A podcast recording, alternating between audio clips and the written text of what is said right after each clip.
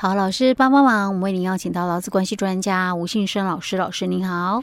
嘉惠你好，听众朋友大家好。好，是我们今天继续来谈那个我们上一集讲到的那个有关于那个投保身份的问题哈，因为有听众在问说，呃，他的那个他的那个投保在公司，但是实际上他已经没有在公司，算是以前是公司员工没错啦，嗯，但是因为后来就是有一些身体状况，他就，但是因为他有专业技术，嗯，所以呢就转为有点类似像顾问职啊，顾问只是我讲的啦，我就，但是就是他的劳健保都还在公司，公司也都提拨六趴给他，问题是公司并没有帮他报薪资所得，那。这个会不会影响到他以后的那种劳保申请的，不管是退休金还是什么其他劳保申请的一些呃那个呃给付的时候的一些问题？老师说，这可能跟他的那个什么投保身那个什么投保身份有关系，对不对？对，嗯，因为如果像一开始哦，就说可能因为他身体的关系哦，所以他可能有跟就是公司啦做了一些所谓的。交易哦，我们可能就说，哎、欸，我我继续保那我也担任公司免费顾问或者其他的一些条件嘛，哦，做一些交换的一个部分处理哦。那不是说没所得哦，他他可能就是报酬的一个部分做了一些的一个调整。哦，我我的报酬就是当成这些的费用的一个部分哦。那这样也可以，只是说这个部分它会影响的是，假如你是这样的一个部分，其实你有没有资格投保这么样的一个投保级距？哦，因为你如果今天你是一个就是正常工时的老工来讲，嗯、你可能投保积蓄假设最高了哈。哎，对。可是你今天已经不是这样子了，你可能就，但是他有可能我技术好，公司愿意给我啊。哎、对，哦，所以这很难讲、嗯、哦，因为因为顾问职哦，嗯、其实他们的行情哦，嗯、真的。很难说，对，有些可能落差很大，而且哦，有时候你只是去指点哦，一两个事情哦，嗯，可是因为哦，我们以前哦，在在那个上课的时候，常常就给我们一个观念，一支笔哦，十万块。呀，哦，以前我们常常就是。给我们观念，观念就是说，你不要以为说我们这样讲哦，你觉得哦，这好像没什么。对对对，问题是没有人跟你讲，你就啥都不知道。对对。哦，所以以前我们被灌输的一个观念，就是一支笔哦，十万块哦，都值得哦。所以这是知识的力量，知道吗？对。那你也不能讲说哦，他这个到底有没有，就是说这么一个的这个行情呢？我我也很难说哦。其实我突然想到一个例子，嗯，不是那个每年都要跟那个谁。跟那个巴菲特吃饭吗？竞标吗？呃，有人说啊，我都跟你吃一顿饭呢，哇，那个钱那么高啊！哈、嗯，有时候他也他也不会告诉你说我明年要买什么买什么卖什么哈。嗯。但是你可能跟他从他的聊天当中有天分的人，或许你就会会得知获知什么讯息。对 对，就有点类似这样子。对，没错，对。哦，因为其实不一样，因为像讲到这个哦，我又大概。最近很多人哦都很流行喝咖啡嘛，嗯、对不对？哦、那像我们平常哦，你如果去那个便利商店买，当然就比较低价哦。嗯、那如果你到一般的。比较好一点的，像那个咖啡厅有没有？哦，又价格又不一样。嗯、那如果你到那种有那个什么咖啡师的那个资格的那个、嗯、那个咖啡厅去喝的话，嗯、那价格又不一样。嗯、就就真的是技术的一个问题哦。是，虽然你也不见得一定喜欢喝那种的，大家就知道我没有那么爱喝那种咖啡。我真的喝过那种比较贵的咖啡，嗯、但我觉得嗯，我还是喜欢喝平价咖啡。啊，没有，这是开玩笑的哈，因为那个个人口味不一样。对对对，但专业程度上面，有些时候真的不同行业，有时候它的那个落差会很大。对，哦，所以这里我不敢说它这里有瑕疵，然后因为可能就是当初的一个交易的一个情形。对啊，因为有可能是他搞不好他想要离职啊，哎对，但是公司可能有有还是希望说能够留他下来，所以可能会说那不然我就是继续让你这样子。对，哦，但是如果说好像一般我们不像。这位听众哦，他是有就是这个专业这个部分哦。嗯、那有些可能我只是一般的老公、嗯、哦，那我可能也有就是说身体的一个状况，就是身体不舒服哦，嗯、所以没办法再继续像以前这样工作哦。嗯、可是我我又担心，就是说，嗯、那我我要是没有工作，我没有那个劳保啊，以后没保障，嗯、或者是我的健保的一些问题，因为有有些人不懂嘛，哦，嗯、但他可能就是单纯只是说，哎，有个保障，嗯，哦，那其实，在我们的法规里面，就劳保条例里面，它有一个合法计保，嗯，哦，你你除了就是像我们很多人就是，哎呀，这个这个在公司啊，我自自己来缴这个费用啊，这样子一个投保，但法律上它不允许哦，嗯、但是我们其实劳保条例里面哦，他讲说如果你是特殊的，就是第九条有一种是讲说，你可能本身是被公司哦派驻到国外去出国考察，提供劳务哦，那这种当然你没有在台湾，嗯，你继续在这个公司保没有问题，因为合法计保哦。那或者是你可能是被征召服兵役的，这也没有问题哦。那也有可能有些人他是伤病留停，哦，我我因为这个生病嘛，所以申请留职停薪。可是因为这种最多啦，它有个上限哦。那你计保顶多就是一年，因为这个普通伤病没有超过一年哦。那或者职灾没有超过两年哦。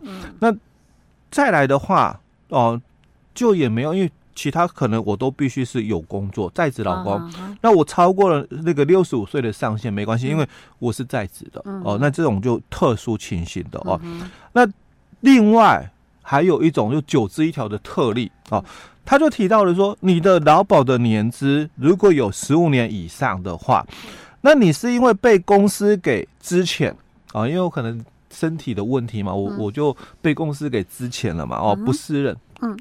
但是我想要继续参加劳保哦，自愿加保哦，那你可以在原投保单位哦哦继续参加这个劳保，但只是没有职灾。不过现在也无所谓，因为职灾已经独立了啊。哎，所以其实也是可以有。哎，对，九字一条合法计保，但是它有一个先决的条件，就是第一个。你必须有十五年以上的劳保年资。嗯、第二个，你必须是被公司给支遣、嗯、哦。那第三个是你有自愿想要继续参加劳保。那这种的话，就是一直合法计保到你符合那个退休的一个部分。嗯、但是因为九支一条没有特别在修法、嗯、哦，所以没有特别修法的话，这个退休大概指的就是说一次领哦，旧制的，的对，因为我我是。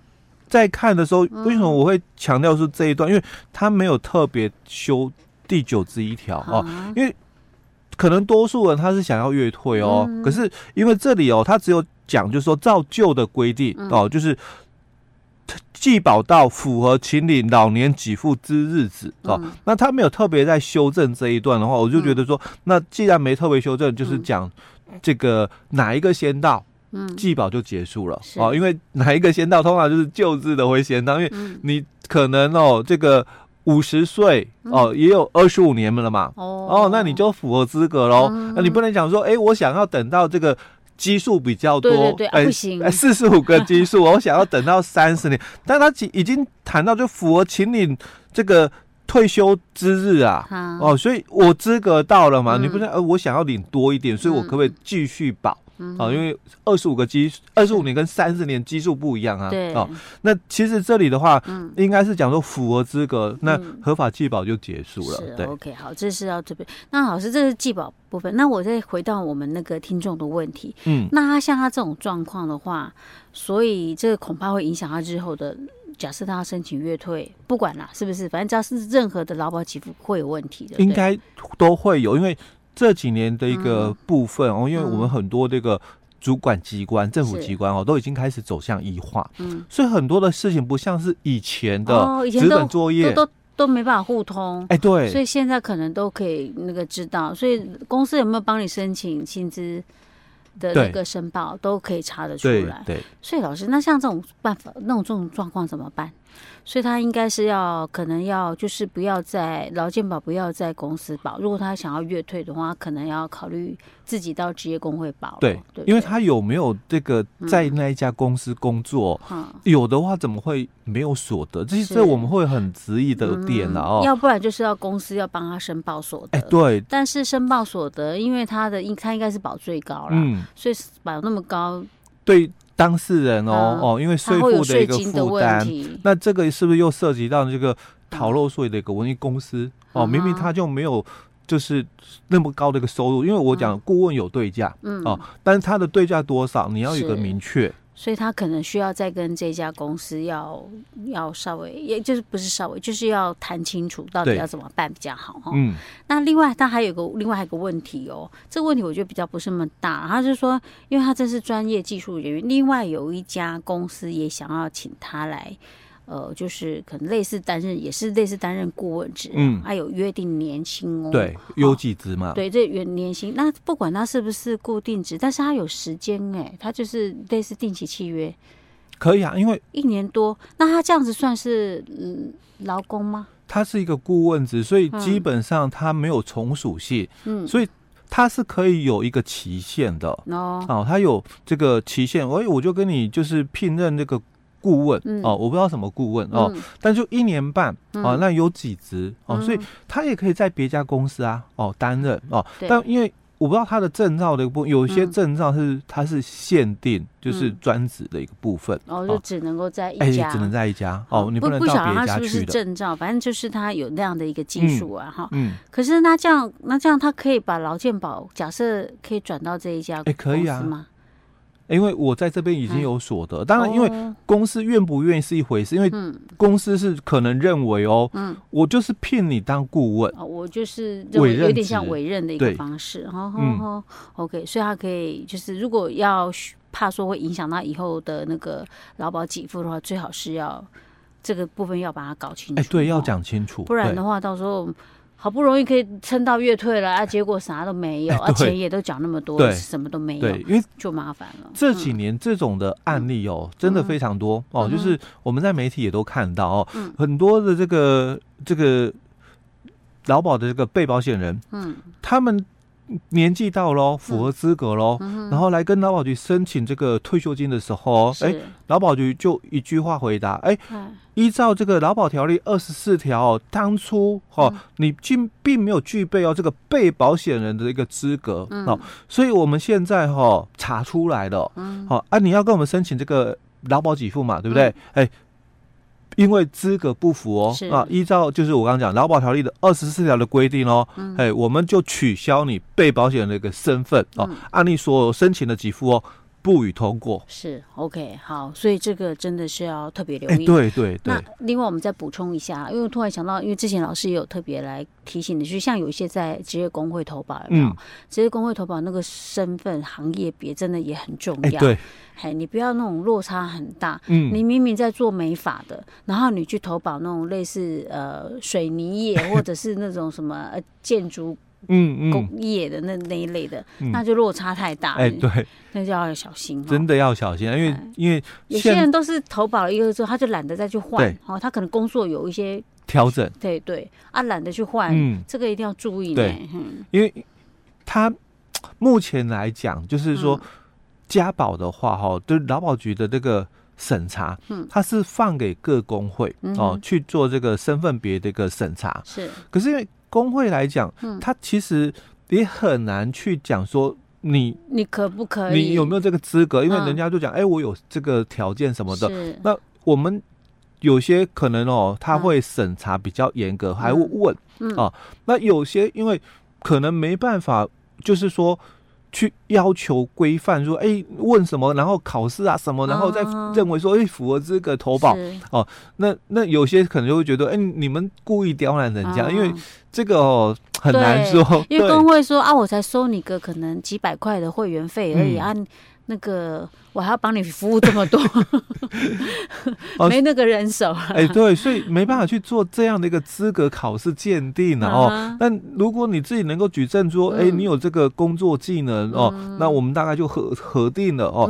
但劳保局他把这个审核哦交给这个工会去处理，但是工会真的没那个这个人力哦去做这一段，但。